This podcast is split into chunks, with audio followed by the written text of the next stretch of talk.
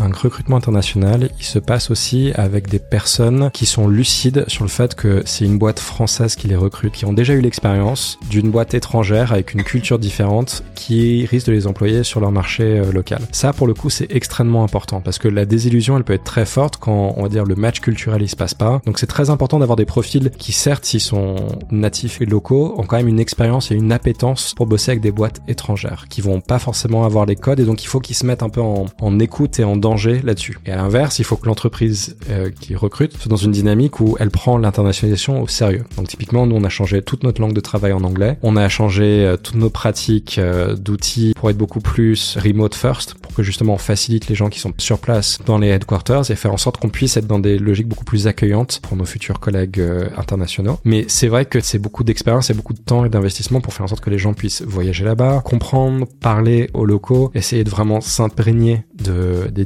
pour pouvoir vraiment adapter notre proposition de valeur au marché. Bienvenue sur Marketing Stories, le rendez-vous des marketeurs de tous horizons. Je suis Shiraz Hassen, Chief Marketing Officer chez Partout. À chaque épisode, je serai accompagné d'un acteur du marketing qui nous racontera sa marketing story. Entre retours d'expérience, anecdotes de parcours, tips et méthodes actionnables, nos invités vous révèlent tous les secrets de leur stratégie marketing, leurs doutes et leurs réflexions sur des thématiques métiers, mais aussi développement personnel. Juste avant de vous laisser avec notre invité du jour, n'oubliez pas que vous pouvez vous abonner et nous laisser un avis sur votre plateforme d'écoute. Et si l'envie vous prend, n'hésitez pas à partager cet épisode avec vos collègues. Bon épisode Bonjour à tous et bienvenue dans ce nouvel épisode de Marketing Stories propulsé par Partout. Aujourd'hui, j'ai le plaisir d'être avec Sacha Kerr, CMO chez Silver. Bonjour Sacha. Bonjour Shiraz. Est-ce que tu peux te présenter? Bonjour. Alors, euh, moi, je suis un entrepreneur franco-américain, expert dans tout ce qui est la création de nouveaux modèles économiques digitaux euh, internationaux. Actuellement, CMO de Silver, une des belles fintech euh, françaises de ces dernières années, et aussi papa et co-gérant d'une exploitation agricole. Magnifique tout ça. Il y a de quoi dire. Euh, du coup, bon, bah, tu nous dis que tu as un profil euh, assez entrepreneurial, euh, tu monté plusieurs projets et tu as aussi été récompensé, tu as été donc lauréat du réseau Entreprendre Paris pour ton entreprise Smartfinger Media. Donc, est-ce que tu peux un petit peu nous, nous parler de tout ça? Oui, bien sûr. Alors, ouais, c'est vrai que pour moi, toute ma carrière professionnelle, je l'ai fait dans l'entrepreneuriat, euh, soit euh, en montant des projets ou soit en étant à côté d'entrepreneurs, en étant vu vraiment comme un, enfin en me positionnant vraiment comme un associé. Donc c'est vraiment comme ça que je me définis. J'ai monté ma première boîte Smartfingers à 24 ans avec mes deux meilleurs amis à la sortie d'école. On était une des premières agences mobiles euh, de l'époque, euh, la sortie de, de l'iPhone en France en 2009. Et on était spécialisé dans tout ce qui était la création d'applications mobiles, mais qui étaient vraiment des applications qui étaient des nouveaux services euh, digitaux dans les entreprises. Donc en fait, on était un peu vu comme un créateur de spin-off digital pour euh, pour nos clients. Ce qui était assez intéressant parce que la plupart du temps, enfin, on arrivait chez des chez des clients de toute taille qui nous disaient oui, alors comment est-ce que je mets mon site internet sur mobile? On disait non, c'est pas ça le sujet. Enfin, le, le monde applicatif, il vous permet vraiment de voir euh, des des besoins et des comportements qui sont très différents parce que beaucoup plus courts, beaucoup plus récurrents et avec des données beaucoup plus intimes. Donc il y a tout intérêt à créer des nouveaux services et de nouvelles approches, des nouvelles relations avec vos clients à travers le mobile. Donc, euh, faut imaginer euh, trois petits jeunes de 24 ans qui commencent à démarcher des entreprises et qui leur disent bon bah écoutez, euh, le futur c'est le mobile. Vous allez voir, tout le digital va passer par là et euh, on va créer des, des applis ensemble. Sympa. Alors très sympa. Alors pour le coup, et c'est vrai que dans, dans cette belle aventure, on a on a été lauréat du réseau Entreprendre, qui a été pour nous clairement une des premières reconnaissances externes vraiment très très fortes de, de notre projet et qui était très importante parce que ce qu'il faut savoir à l'époque, euh, bah on va dire le digital en France était quand même très naissant. Il n'y avait pas encore toutes les infrastructures qu'on connaît aujourd'hui. Il n'y avait pas les French Tech 120. Il n'y avait pas vraiment des aides publiques aussi fortes. C'était euh, Silicon Sentier et la Family. Euh, c'était quelque chose de très naissant. Et donc quand on avait des réseaux entrepreneuriaux comme le réseau Entreprendre qui vous tend la main, ça change tout. Alors au début, ça change tout surtout parce qu'ils vous font des prêts d'honneur. Donc quand vous êtes une entreprise et que vous avez besoin de financement pour vous développer, pour embaucher vos premiers salariés, pour euh, faire des nouveaux produits, des nouveaux services, bah, c'est super important. Mais aussi dans le process qui est très intéressant pour le réseau entreprendre, c'est que vous rencontrez sept dirigeants d'entreprise qui vous évaluent à chaque entretien pour savoir si vous passez à l'étape d'après. Donc une fois que vous êtes lauréat, c'est que vous avez été reconnu par sept autres dirigeants comme un projet à, à, fort potentiel. et ça, c'est quelque chose de très fort, surtout quand on est si jeune, de, mm. de se faire reconnaître par des par des entrepreneurs de, enfin qui ont qui ont monté des belles boîtes de toute taille. C'est très important. Trop bien. Et, et, du coup, ce parcours un, peu entrepreneurial, euh, comment il a impacté euh, bah, ta, vision du marketing? Alors ça, ça a été quelque chose. C'est aussi, ça vient de ma culture américaine. C'est vrai que pour moi, euh, quand je voyais les, les, belles entreprises digitales aux États-Unis, je voyais que le marketing était quelque chose de très stratégique, de très euh, profond dans comment la boîte se construisait. Euh, typiquement, euh, quand je pensais à Steve Jobs, quand je pensais euh, à Jeff Bezos, c'était des marketeurs. Enfin, typiquement, c'était des gens qui comprenaient ce que c'était le comportement, qui comprenaient ce que c'était un design de produit, de service, qui comprenaient ce que c'était une marque. Et quand on voit quelqu'un comme Bezos qui vient du monde de la finance et qui vous dit que son obsession, c'est l'expérience client, ça change vraiment radicalement la position même du marketing au sein de ces entreprises. Et quand je vois la France, surtout à l'époque, euh, comment ils considèrent le marketing plutôt comme une, on va dire une, une, une organe de communication, euh, bah, il y avait un décalage extrêmement profond sur euh, bah, l'impact que donnait ce, cette division dans l'entreprise vis-à-vis de la valeur qu'elle aurait pu dégager. Et donc pour le coup, ça c'est quelque chose que j'ai observé dans l'écosystème, euh, enfin de toute taille, de PME, de TI ou même de grands groupes, sur le marketing qui devient de plus en plus stratégique, mais aussi qui devient de plus en plus complexe parce que avec le growth, avec l'évolution des médias, l'évolution euh, des nouveaux usages, bah, ça, ça, ça s'est un peu éclaté, mais le, le marketing est devenu plus stratégique pour le coup. En tout cas, c'est ce que je vois aujourd'hui. Tout à fait. Trop bien. Euh, pour continuer un petit peu sur ton parcours et un peu l'overview, euh, tu te qualifies comme, euh, comme un startup coach et tu donnes également cours à l'EM Lyon. Donc, tu as, ce côté un peu voilà dans, dans la formation. Est-ce que tu peux un peu nous en parler Bien sûr. Alors, ce qui était très drôle pour le coup, c'est que bah, quand on se lance dans un marché euh, totalement nouveau, mais qui était très impactant comme le mobile, et eh ben en fait, les gens sont assez friands pour en apprendre plus, enfin pour le coup. Et donc le, le M euh, m'avait sollicité assez tôt pour dire bon bah écoutez, nous dans notre département marketing digital, on aimerait bien avoir un intervenant sur le marketing mobile. Et euh, est-ce que vous pourriez expliquer aux, aux élèves bah, comment on fait une application, c'est quoi les modèles économiques qu'il y a derrière, comment est-ce qu'on peut les développer? Et c'est vrai que, enfin, ça me paraissait tellement évident comme un nouveau marché à explorer, surtout pour des jeunes, pour leur dire, écoutez, si vous vous lancer dans quelque chose, lancez-vous dans quelque chose qui a un avenir qui est extrêmement profond et extrêmement euh, fertile, plutôt que d'aller euh, faire vos cours à L'Oréal ou quoi que ce soit, quoi. Enfin, ou, ou Procter ou les autres, on va dire, classiques quand on se lance dans le market, parce que pour le coup, c'était des espaces plus ouverts et plus libres. Et aussi, enfin, c'est vrai qu'en France, on a quand même toujours un peu 4 à 5 ans de retard sur les usages américains, sur les, nouveaux médias. Et clairement, euh, l'éclosion du mobile comme quelque chose qui était vraiment créateur de valeur pour nos marques, pour nos banques, enfin pour toutes nos, entreprises autour de nous, c'était quelque chose qui était quand même très naissant et que je voyais qu'il y avait une opportunité pour les élèves d'aller développer des choses intéressantes là-dessus.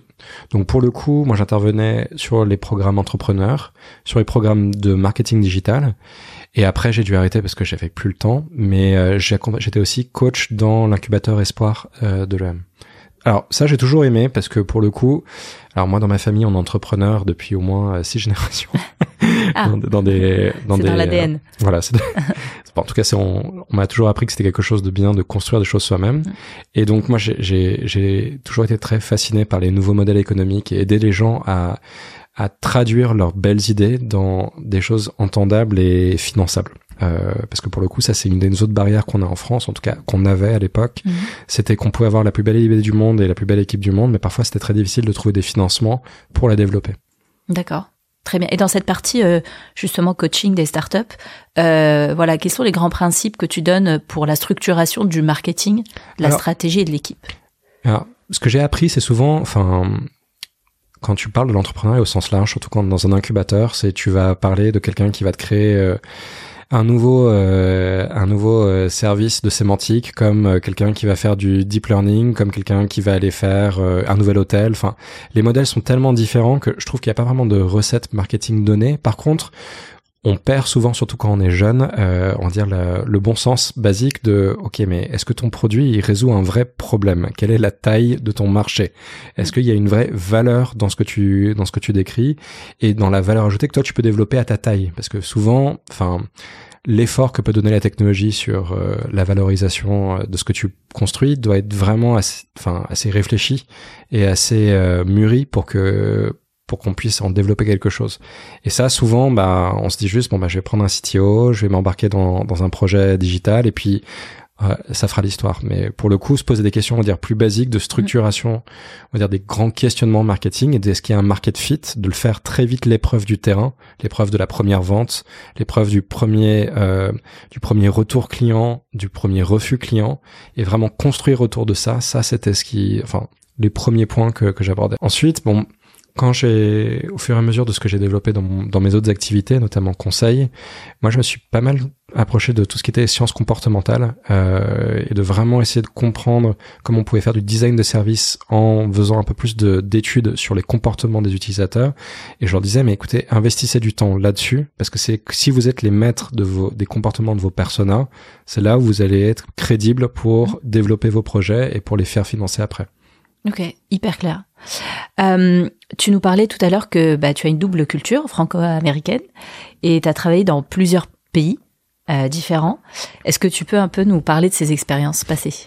Oui, alors j'ai ma première expérience d'entreprise de, de toute ma vie, elle s'est passée en Chine, à Shanghai, euh, où pendant huit mois euh, j'ai été chez Bureau Veritas et où j'ai audité des usines euh, en Chine, donc en 2006, donc c'était c'était une autre une autre époque, mais ça m'a permis de voir vraiment d'autres approches de comment on construit un organe euh, productif et industriel, et aussi de voir les différents modèles qui se développaient ailleurs en Chine, d'être aussi dans la, la scène naissante des startups euh, chinoises euh, et internationales qui se développaient à Shanghai, et ça c'était quelque chose de très intéressant.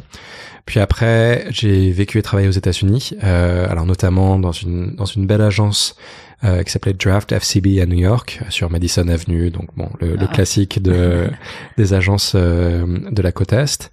Euh, moi, j'ai de la famille. Bon, moi, ma famille est plutôt californienne, donc euh, j'avais pas mal bossé à Los Angeles et à San Diego.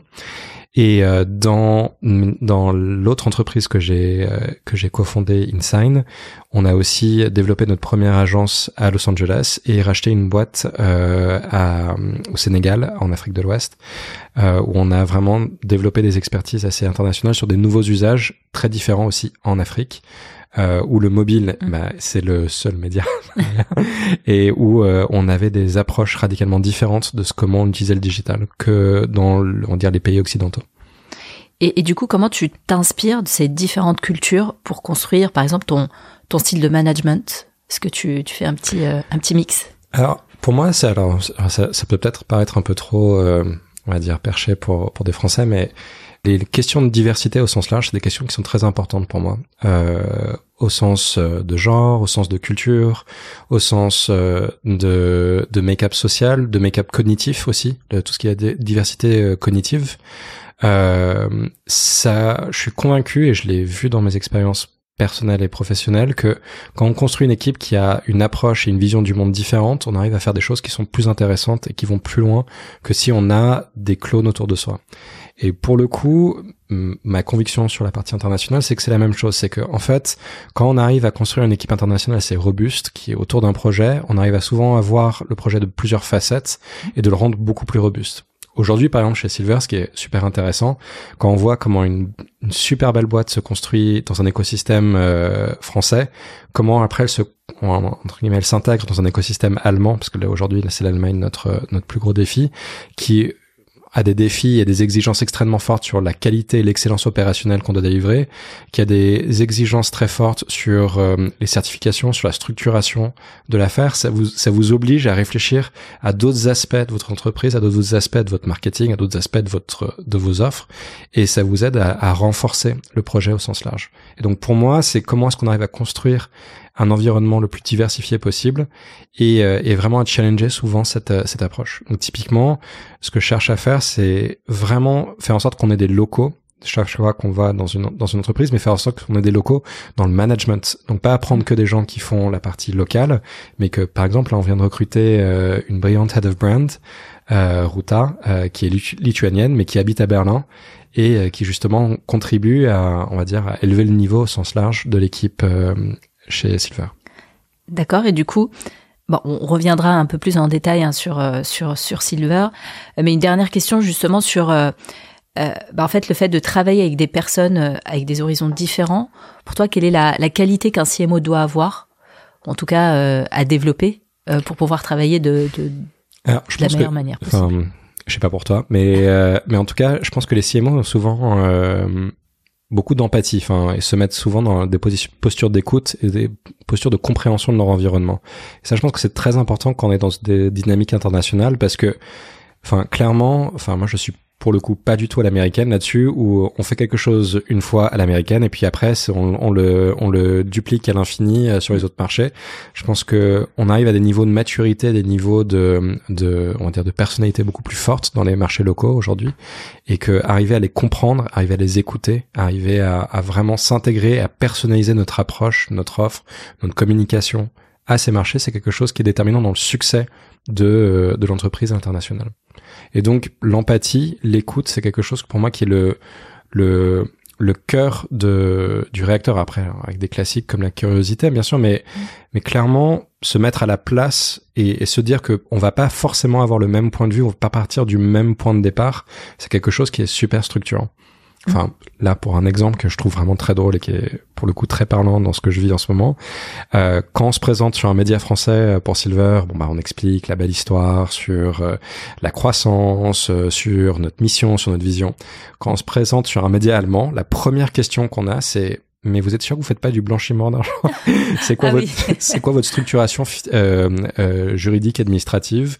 Comment est-ce que est-ce que vous avez les bons certificats? Est-ce que vous avez l'approbation publique? Et ça c'est la première question qu'ils posent. Quel que soit le média. Et ça c'est quelque chose de super intéressant parce que pour le coup, on peut dire ouais ah oui tiens c'est un peu dur oui est-ce qu'ils nous prennent au sérieux? Mais pour mais de l'autre côté ce qui est très puissant c'est que ça vous amène à vous dire mais tiens en fait on a une belle richesse sur la structuration sur la partie on va dire expertise financière dans ce marché c'est sur ça qu'il faut qu'on commence. En fait c'est comme ça qu'on a la bonne première introduction. Ok, trop bien. Du coup, on va se recentrer un peu sur euh, sur Silver. Est-ce que tu peux nous expliquer euh, parce que ce que fait Silver?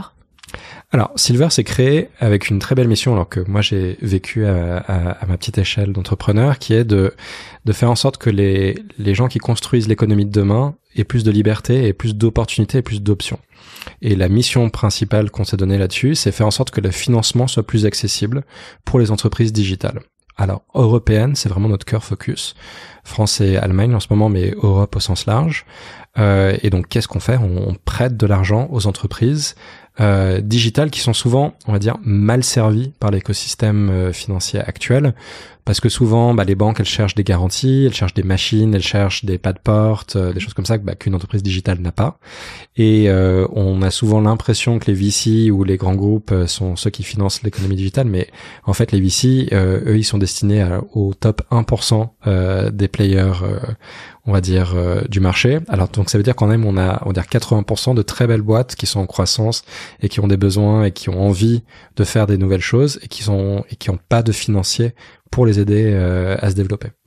C'est uniquement en cours de vie d'une entreprise ou même au lancement d'une entreprise digitale? Alors, On a une limite, on a une, enfin, on a une limite légale, c'est que nous, on peut pas financer une boîte qui a moins de six mois. D'accord. juste parce qu'on a besoin de six mois de, on a besoin de, de six mois d'historique pour pouvoir faire une évaluation financière. Parce que justement, la, la clé de, enfin, pourquoi les banques ne financent rarement les, euh, les, les startups, c'est que elles prennent des garanties parce qu'elles ont du mal à faire le scoring de ces, de ces entreprises, à avoir la santé financière de ces entreprises. Nous, on fait ce scoring grâce à une intégration euh, des données de l'entreprise à leur CMS, à leur PSP, à leur compte bancaire, qui nous permet après de recréer un PNL, qui nous permet de, de scorer la boîte au niveau financier, et après de faire une évaluation automatique des offres vis-à-vis de l'exposition de notre euh, de notre book et de l'exposition du client et du cash qu'ils ont.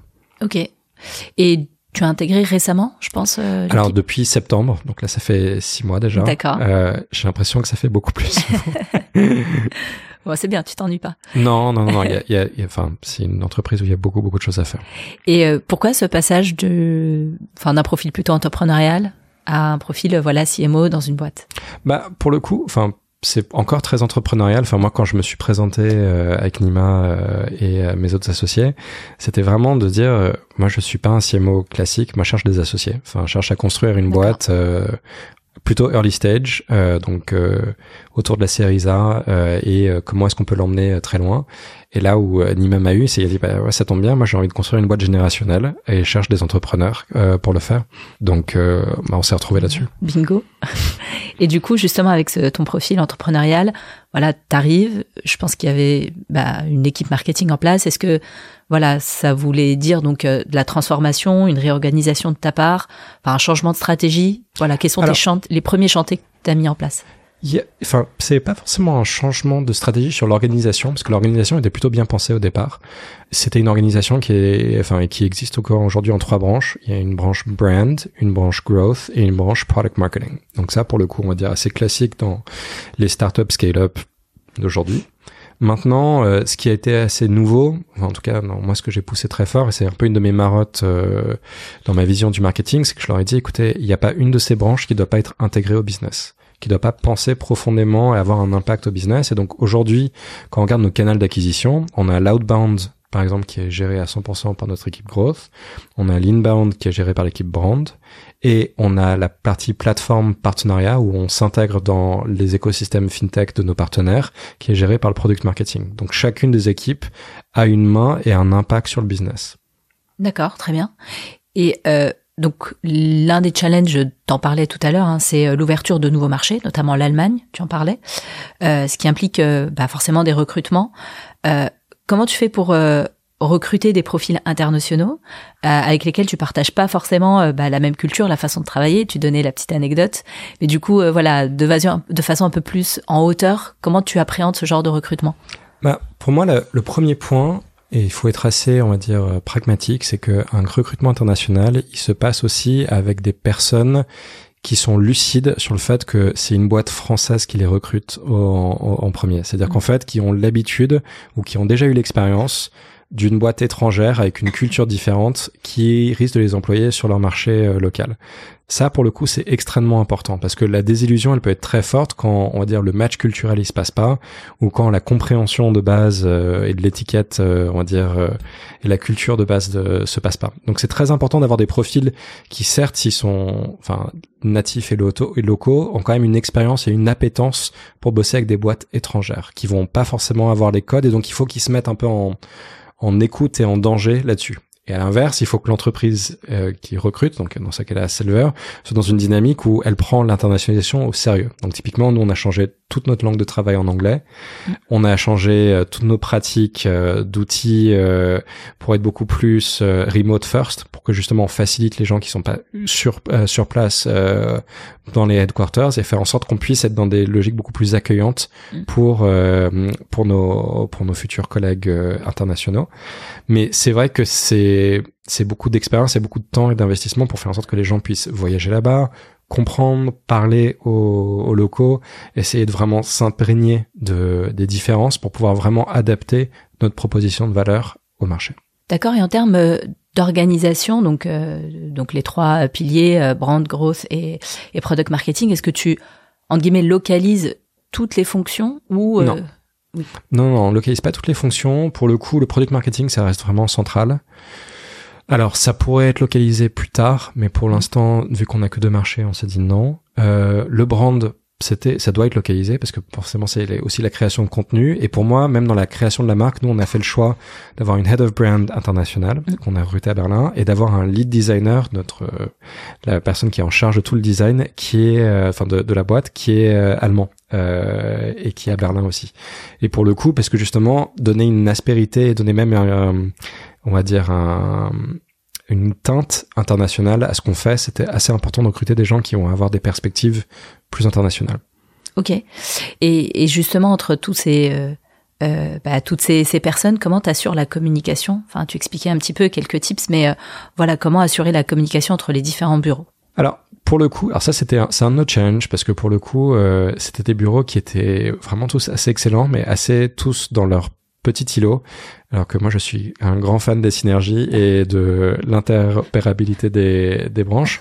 Donc, faire en sorte qu'ils aient plus de rituels ensemble, faire en sorte qu'on ait plus de, moments, on va dire, d'échange et d'acculturation collective. Ça, c'est quelque chose qu'on essaie de mettre en place beaucoup plus activement aujourd'hui. Très bien. Euh, Sacha, si tu veux, on va terminer par des petites questions flash. Tu me réponds, euh, première chose qui te vient en tête. Alors, quel est le meilleur conseil de carrière qu'on t'ait donné? Alors ça, c'est une, anecdote assez, assez, assez claire. Quand j'étais avec euh, un de mes associés chez InSign, euh, c'était un ancien de TBWA et qui avait fait une formation, euh, qui avait fait une formation sales très forte qui s'appelait uh, Do you want to be uh, right or do you want to be president? Et alors, et pour le coup, je me disais mais qu'est-ce que, enfin, pourquoi tu me fais faire ça? Il me disait écoute, toi, t'es quelqu'un de de bon, mais t'es quelqu'un qui arrive souvent avec une conviction très forte devant un client et t'arrives souvent en te disant que tu as raison sur lui et parfois tu les emmènes pas. Et c'est vrai que j'étais une personnalité très clivante quand j'arrivais chez nos chez nos clients à l'époque. J'étais plutôt jeune euh, et je passais pas assez de temps en écoute et donc j'étais genre non mais j'ai l'idée, on avance. Et en fait il me dit non mais quand tu prends cette formation, do you want to be right or do you want to be president, c'est, elle se base sur une allégorie avec Lincoln qui dit, bah écoutez, euh, Lincoln, il aurait pu très bien dire, euh, élisez-moi, il y aura plus d'esclaves, ou il aurait pu dire ce qu'il a dit, eh, écoutez, moi je veux qu'on baisse les, je veux qu'on baisse les impôts et je veux qu'on arrive à faire en sorte qu'on crée un État qui soit plus égalitaire, et ensuite il a libéré les esclaves en étant président. Et le sujet, pour le coup, c'est de se dire, l'interlocuteur dans une vente, la vraie conversation, elle se passe après la vente. Et donc, si on n'est pas capable de se mettre à la place de notre client, si on n'est pas capable d'écouter notre client et de vraiment comprendre ses besoins et de se mettre vraiment dans son niveau de, langage et son niveau de problématique. En fait, même si on a raison sur l'impact final de ce qu'on veut faire, ou même si on a la meilleure solution ou la plus jolie ou X, en fait, on, on, la plupart du temps, on arrivera, on passera à côté de l'histoire. Et donc, c'est vraiment plus une logique, on va dire, d'écoute et d'ouverture auprès de son interlocuteur qui est assez primordial et surtout pour du marketing. Très bien. Euh, l'échec qui t'a fait le plus réfléchir Alors, un des échecs qui m'a le plus réfléchir, c'est de, de jamais oublier que des boîtes, c'est des gens. Et pour le coup, quand j'ai monté ma première boîte avec mes deux meilleurs amis, il y en a un avec qui on s'est fâché pendant dix ans euh, à cause de à cause de cette entreprise parce que euh, on s'est séparés au bout d'un an. Et, et c'est quelque chose qui m'est resté dans la tête très fort parce que bah, typiquement, il n'était pas là à mon mariage, mais aussi parce que je me suis dit, en fait, on peut avoir le plus beau projet du monde, on peut avoir la plus belle équipe du monde. À la fin de la journée, une entreprise, c'est pas un PowerPoint, c'est pas un produit, c'est un groupe de gens. Et il faut vraiment être sûr qu'on arrive à structurer un groupe de gens qui a envie de bosser ensemble. Et c'est ce focus sur l'humain, cette, cette considération sur l'humain qui fait vraiment le succès d'un, enfin, d'une entreprise ou, euh, ou d'un projet. Et ça m'a vraiment permis de me recentrer sur ce point de manière beaucoup plus forte après. Pour 2023, quels sont tes deux axes stratégiques majeurs? Alors, pour nous, clairement, le, les deux axes stratégiques majeurs, c'est réussir l'Allemagne euh, et euh, s'y développer aussi fortement qu'on peut. Et après, on a une chance inouïe avec Silver, qui est de devenir vraiment un leader de notre de notre industrie dans le neo lending en Europe, parce qu'on est le plus gros, parce qu'on a le plus de succès, parce qu'on va le plus vite et on a la plus belle croissance. Et donc, vraiment, c'est d'appuyer ce, leadership européen, international, alors à plusieurs niveaux, au niveau de notre marque, au niveau de notre communication, au niveau de notre porte-parole et au niveau euh, de notre euh, croissance. Donc ça, pour le coup, c'est vraiment notre cœur focus aujourd'hui. D'accord. Si nos auditeurs souhaitent te contacter, quel est le meilleur moyen pour le faire? Alors, c'est un piège parce que c'est LinkedIn, parce que c'est vrai que LinkedIn, je trouve que c'est ce qui est le plus efficace, mais d'un autre côté, en tant que Simon, on se fait souvent harceler sur LinkedIn, donc s'il vous plaît, soyez clair dans, dans vos sollicitations. Moi, je suis toujours ravi pour échanger sur des tips, pour prendre des cafés ou des déj, ou vraiment échanger sur des projets ou, euh, ou euh, des perspectives de, de marché. Euh, et c'est vrai que LinkedIn, c'est ce, que, ce qui serait le plus simple pour entrer en contact. Si tu pouvais garder qu'une seule app pro dans ton téléphone, ce serait laquelle? Alors ça, c'est une colle, honnêtement, parce que je trouve que les apps pro aujourd'hui, c'est... Typiquement, je trouve qu'on est tous sur Slack et on est tous sur Notion et c'est très bien. Mais pour moi, c'est un peu des choses sur lesquelles j'ai tellement envie de sortir. Donc, je, je, je sais pas si j'ai, j'ai à tout prix envie de les garder ou si j'ai vraiment envie de créer un monde où on en a plus besoin. Donc, euh, ah. mais ouais, je dirais Slack parce que c'est vrai que c'est tellement utile et tellement intégré dans tout ce qu'on fait tellement simple après de d'organiser et notre réflexion et nos interactions avec nos équipes et d'automatiser certaines tâches que c'est vraiment quelque chose de très utile pour le coup aujourd'hui. Ok. La meilleure ressource pour faire de la veille selon toi? Alors, moi pour moi la meilleure ressource c'est euh, nos clients. Mais nos clients, c'est ce que j'appellerais les early movers. Donc vraiment les, les clients les plus innovants les clients qui vont être euh, qui vont être à l'affût et qui vont être les premiers à avoir des comportements un peu un peu en outlier, un peu en, en, en, tangente de ce qu'on voit dans, dans l'habituel. Et pour moi, la première source de d'inspiration et de et de réflexion, c'est d'observer ces clients-là. Et de toutes les manières, je pense que plus on est proche de nos clients et plus on les écoute, mieux on se porte dans notre métier. Euh, qui souhaiteriez-tu voir à ta place pour un prochain épisode? Alors, j'aimerais bien voir Ségolène Finet, euh, CMO de Malte. Euh, on a pu, on a eu la chance de pas mal échanger euh, au Galion, euh, notamment au Galion Piers, et c'est vrai que c'était des échanges extrêmement intéressants. Et puis Malte est un, succès d'une très très très belle scale-up aujourd'hui, une de nos plus belles fintech. Dans, je crois que c'est dans les next 40, donc hâte d'entendre ce qu'elle a à dire. Très bien. Et pour finir, est-ce qu'il y a une question que tu aurais aimé que je te pose et que je t'ai pas posée? Alors, moi, je suis quelqu'un qui adore rentrer aussi dans comment les gens se construisent intellectuellement. Et euh, j'aurais, j'aurais aimé avoir un truc sur est-ce que tu as un bouquin ou euh, un, un truc qui t'a marqué dans ta carrière ou dans ta vie. Et c'est vrai que moi, j'ai un peu deux, euh, enfin, j'ai pas envie de dire deux bibles parce que c'est pas le sujet, mais deux, deux livres qui m'ont pour l'instant assez marqué, qui étaient Blue Ocean Strategy et Thinking Fast, Thinking Slow et qui pour moi apprennent deux leçons très importantes quand, quand on bosse dans ces milieux digitaux très innovants pour Blue Ocean qui est que, en fait, une bonne compétition, c'est une compétition qui est irrelevant. C'est pas faire mieux, plus gros, plus cher, moins cher, ou enfin c'est pas se battre avec ce concurrent, c'est de, faire en sorte que ce concurrent, il, enfin qu'on est on est sans concurrent. Ça c'est quelque chose qui pour moi est très précieux parce que ça aide à expliquer que la véritable disruption elle se passe ailleurs. Et après thinking fast, thinking slow, c'est pour moi une introduction au, à, on dirait l'économie comportementale et à cette approche plus science comportementale dans le marketing. Et ce que je trouve qui est profondément intéressant, surtout quand la plupart de nos interlocuteurs, euh, de nos associés sont des ingés ou euh, des gens de la tech ou des choses comme ça, des gens extrêmement cartésiens qui vous rabâchent à l'oreille qu'ils prennent des décisions extrêmement rationnelles et pragmatiques. Et pour leur expliquer, non, en fait, notre decision-making process, 95% du temps, il est totalement irrationnel. Il est basé sur euh, nos émotions, il est basé sur des comportements qu'on répète depuis des années, depuis des semaines, qu'on répète à cause d'un environnement, à cause d'un contexte. Et donc que si on veut vraiment interagir, si on veut entre guillemets s'insérer dans un dans une décision client, il faut comprendre les gens et les et leur euh, et leur comportement avant d'essayer de les convaincre rationnellement. Et ça, je trouve que c'est un grand pas, surtout en France, où je trouve encore qu'on a une éducation qui est très basée sur euh, cette logique cartésienne des choses. Sacha, merci beaucoup du temps que tu nous as consacré. Merci à vous pour cette opportunité. Merci à tous d'avoir suivi cet épisode et on vous dit à très bientôt. C'était Marketing Stories, le podcast de tous les marketeurs. Si vous êtes toujours avec nous, c'est que le parcours de notre invité vous a plu. N'hésitez pas à nous laisser un avis 5 étoiles et un commentaire pour nous faire part de vos retours. Merci pour votre écoute et à très vite pour un nouvel épisode de Marketing Stories.